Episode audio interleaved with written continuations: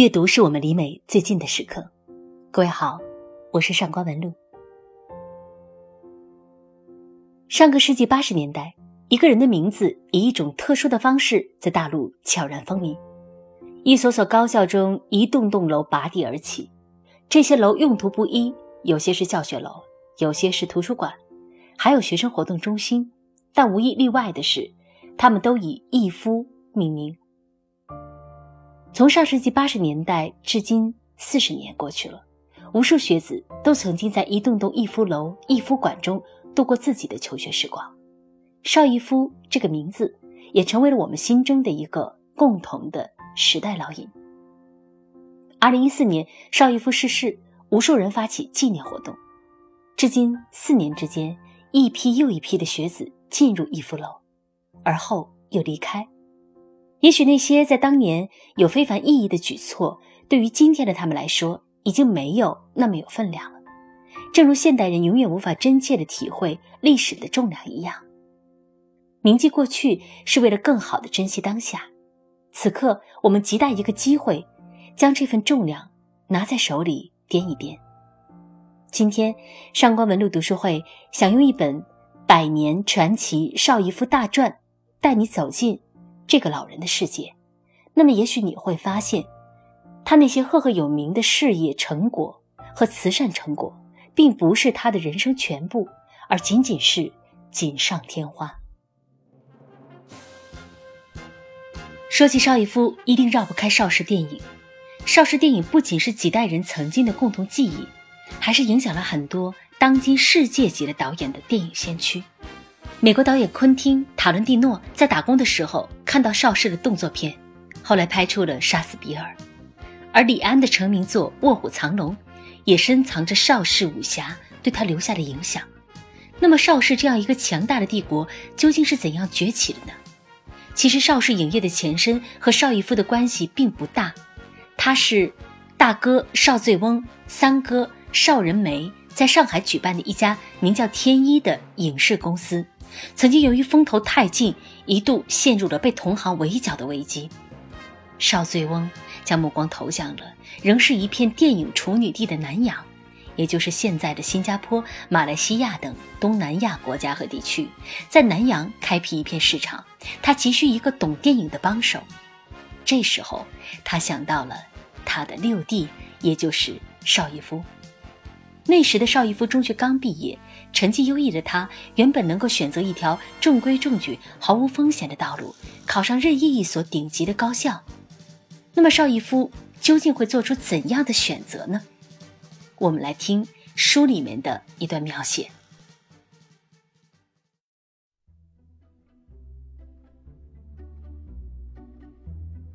同样受过文明教育的邵醉翁，自然知道知识的重要。他也希望六弟能继续深造，以图将来有更大的发展。但是，商场从来如战场，现在南洋市场刚刚打开，正是乘胜追击、巩固战果的时候。如果因为人手不够贻误了战机，也许会导致前功尽弃。如此一来，天一恐再无重振希望。六合排挤之仇也再无报还可能。邵醉翁转而想到，六弟一直对电影情有独钟，将他派往南洋，让他为自己钟爱的事业打拼，虽不能够继续上大学深造，却能提前在社会上得到锻炼，未必不会失之东隅，收之桑榆。邵醉翁内心的争斗虽然激烈，但在弟弟面前却保持着绝对的权威。他给在北京的邵逸夫发了一封电报，电文简洁明了，不容置疑，速回沪赴南阳。邵逸夫早有心理准备，他当即赶回上海，听大哥说完始末，几乎没加思索，马上应道。大哥放心，我也早想出去闯荡一番了。至于大学，只要有心，哪里都是学堂，哪里都能学到东西。邵醉翁没说话，只是感慨地拍了拍六弟的肩膀。邵逸夫挺直了脊梁，他感到了大哥这一拍的分量，也感到了自己肩头的责任。他知道，从此以后，他不再是倚在哥哥门下的一个孩子，而是为了家族荣誉、家族事业，同哥哥一起并肩战斗的成人了。就在那一刻，他彻底放弃了考大学的念头，决心要在电影业闯出一片天地。但是他以及他的哥哥们当时并不知道，他的这一决定将使中国诞生一个电影大王。一九二八年九月。邵逸夫携带着天一公司的影片拷贝漂洋过海，来到美丽的狮子之城新加坡。那一年，他二十一岁，英俊潇洒，风华正茂。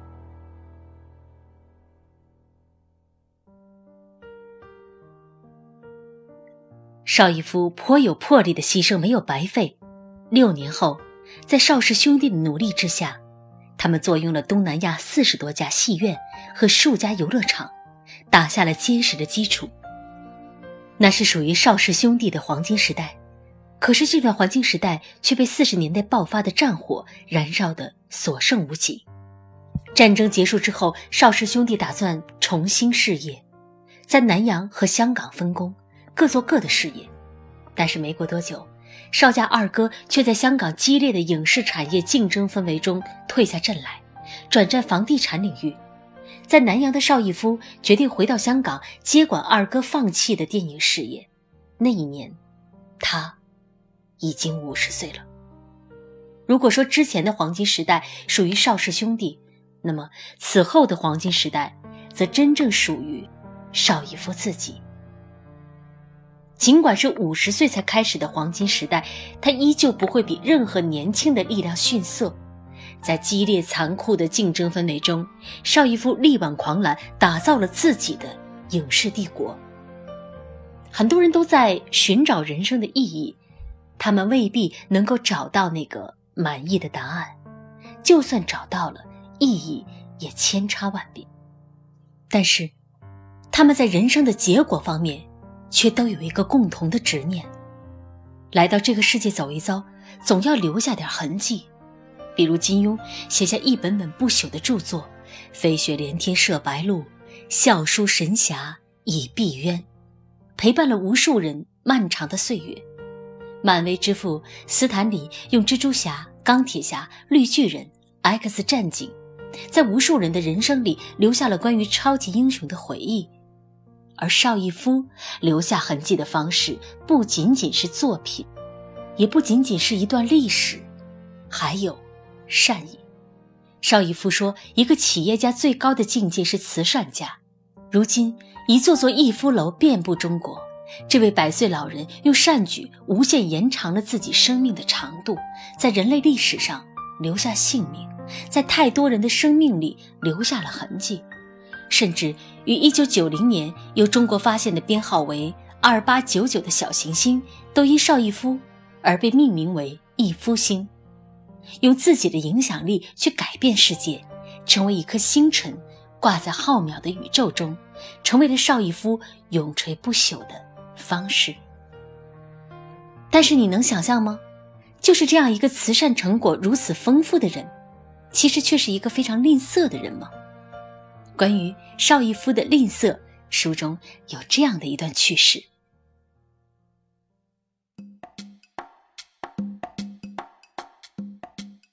一天，邵氏影城食堂做馒头的师傅因事请了一天假，食堂里没有馒头供应，剧务就签了一张采购单，到总务申请二十块钱，到外边去买一百个生煎馒头做道具。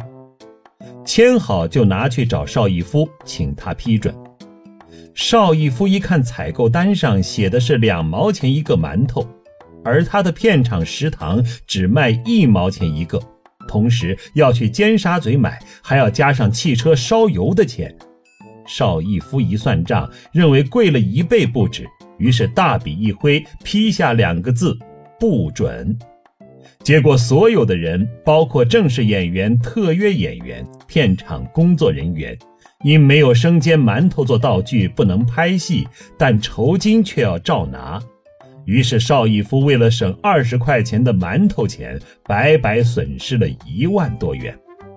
事后，连邵逸夫自己也觉得好笑，所以圈内人都说六叔漱口太精，也就是过于精明算计的意思。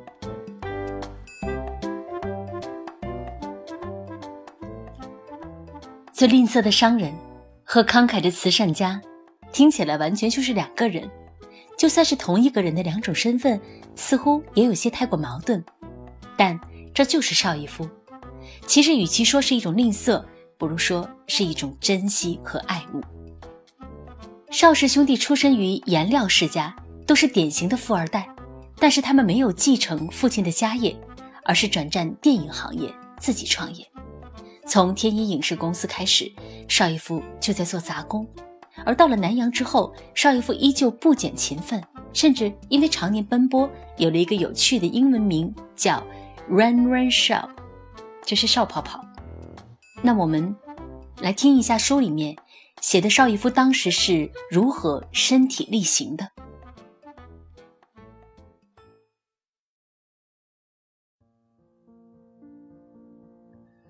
他彻底从一个富家公子变成了一个苦力。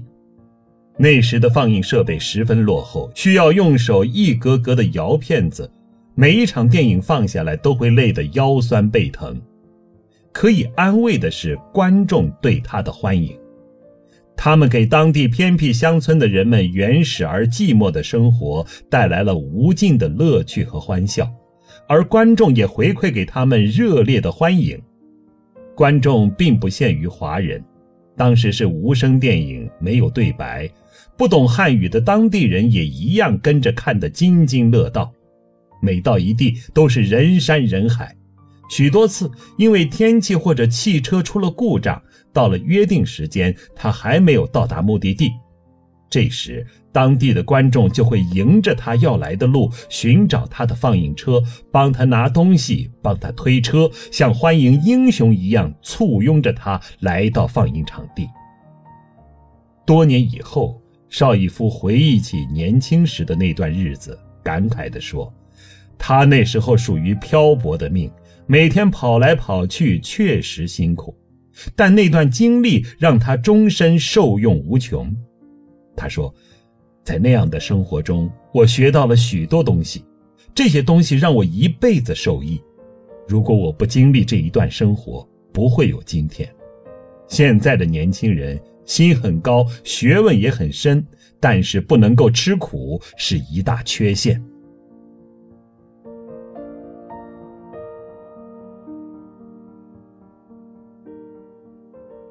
正因为邵逸夫真正体验过一步一个脚印的艰辛。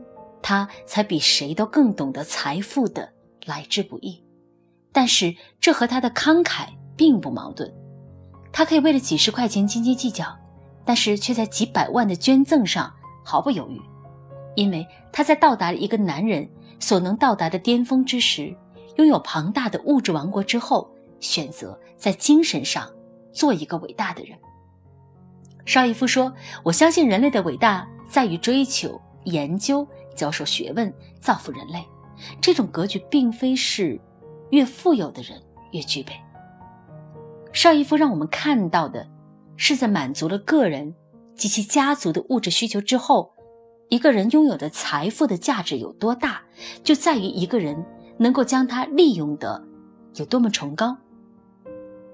成为一个幸福的人尚且遥远，何况成为一个伟大的人呢？对于邵逸夫这样的人来说，做一个父亲，比成为一个伟大的人要难太多了。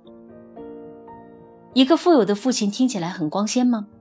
他们能给孩子更好的、更先进的教育、更完美的物质条件，但是未经奋斗而获得的财富，却成为了孩子们拖入深渊的罪魁祸首。成功有时候是一把双刃剑，因为他们的下一代。会比常人的子女面临更多的问题，比如我是否还需要奋斗？我应该遵循上一代的轨迹，还是寻找自己的人生道路？我是否会因为恐惧失去我曾经拥有的一切而不敢迈出这一步呢？所以我觉得，现在是一个孩子多么需要接受财富教育的一个时代呀！富二代到底应该用什么样的面貌和态度来面对他们自己的出身呢？对于子女可能面临的问题，邵逸夫处理的其实就非常好。书里有这样的一段。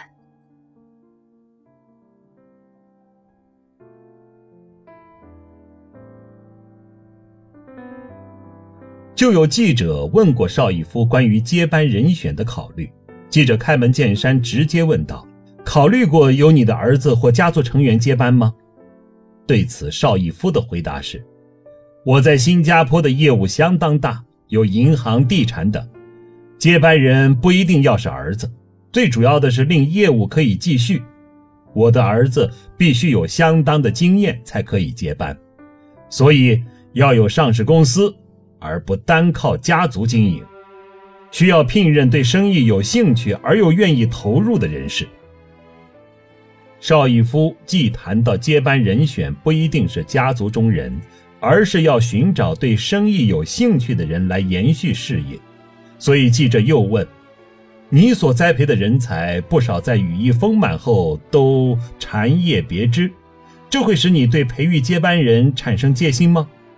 邵逸夫答得好，任何事业都要继续下去，必须不断栽培人才。试看万世英雄如秦始皇，死去之后什么都空。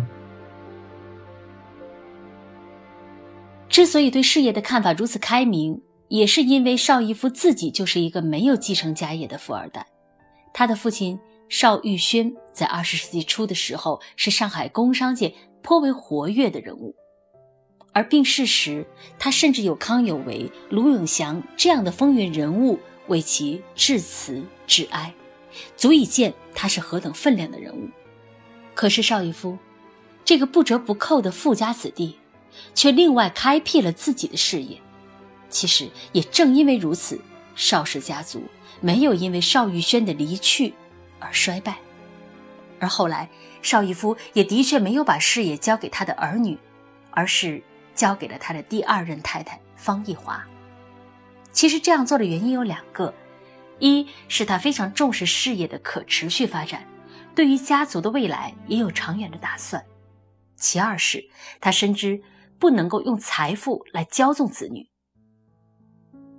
邵逸夫去世之后，将丰富的财产留给后人，是毋庸置疑的。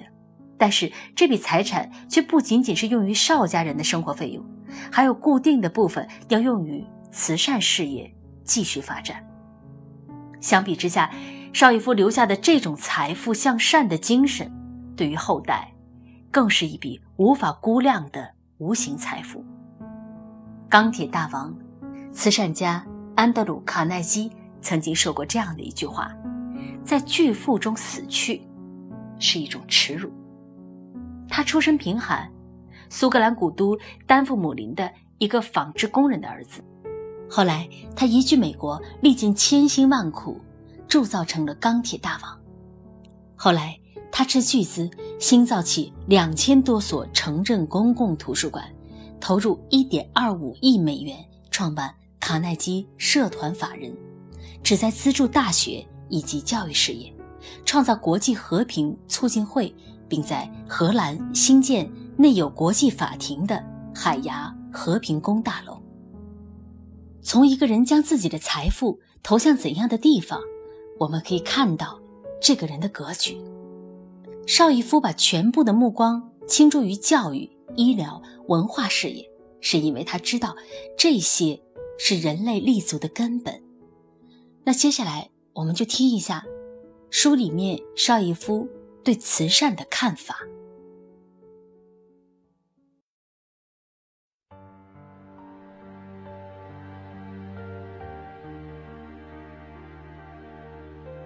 当年邵氏影片《表错七日情》票房突破了千万，有记者采访邵逸夫，问他如此之高的票房赚取了多少利润？邵逸夫对此表现得相当淡然，笑笑说：“赚了多少不是问题。”捐了多少钱给国家才是重要的事儿。在慈善事业中，邵逸夫更关注教育和医疗。他十分清楚教育的重要性，认为国之富强与教育大有关系，而医疗技术的先进与否，则直接牵涉到国民的身体健康。二十世纪八十年代，邵逸夫捐出巨款资助香港的大学和医院。一九八六年，他一次性捐助一亿元给香港中文大学兴建第四所书院。这已是邵逸夫第二次以巨款捐助该大学。记者就此事采访邵逸夫时，邵逸夫的话非常实在。他说：“讲到培育人才，最紧要的就是要快，尤其是师资更加刻不容缓。香港的人口越来越多，学位有限，后生们求学不易。”所以去年我到中文大学时，马林校长告诉我，校园内有地，打算建第四所学院，可惜没筹到钱。我回去后同大家商量了一下，一个星期后就告知马林校长，我捐一个亿。你看，再过几日，中文大学第四所学院就要动工了，明年春季落成，第一批六百个学生可以入学，你说我有多欢喜呢？他的捐赠范围不止香港。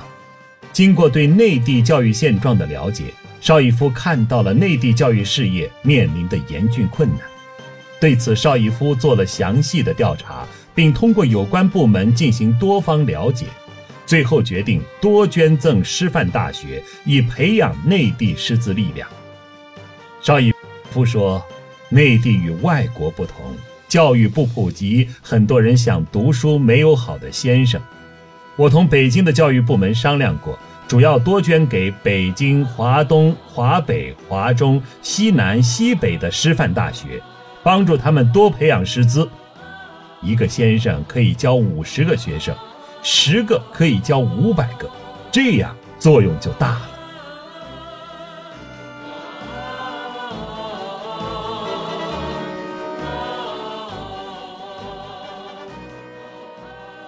邵逸夫的商人特质，使他做慈善也总是能够比其他人更能够抓住痛点，也更加有效率。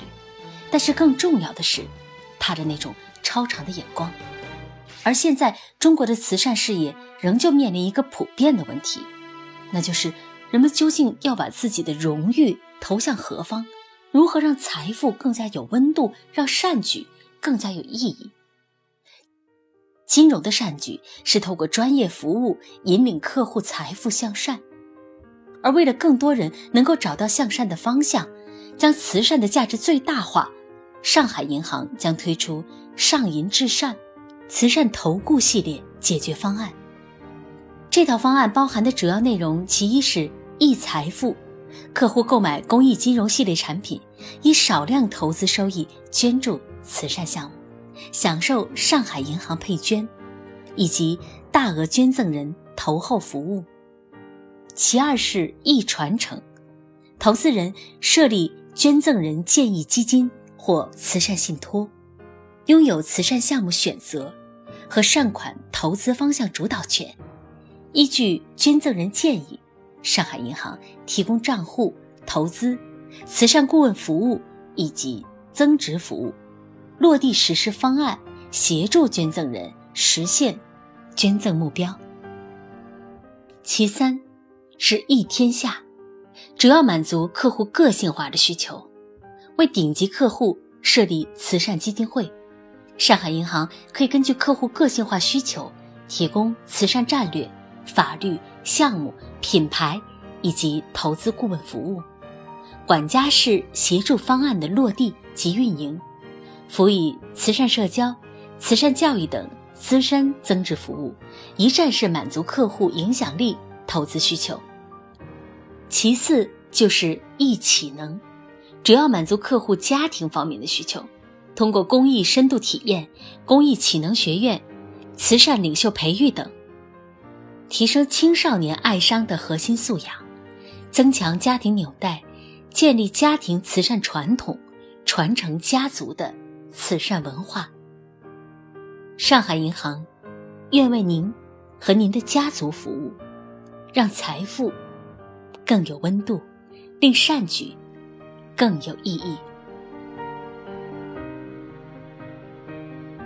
本期节目，感谢上海银行对阅读经典的支持。我是上官文露。本期邀请到的播讲嘉宾是郭杰先生。我们下期节目再会。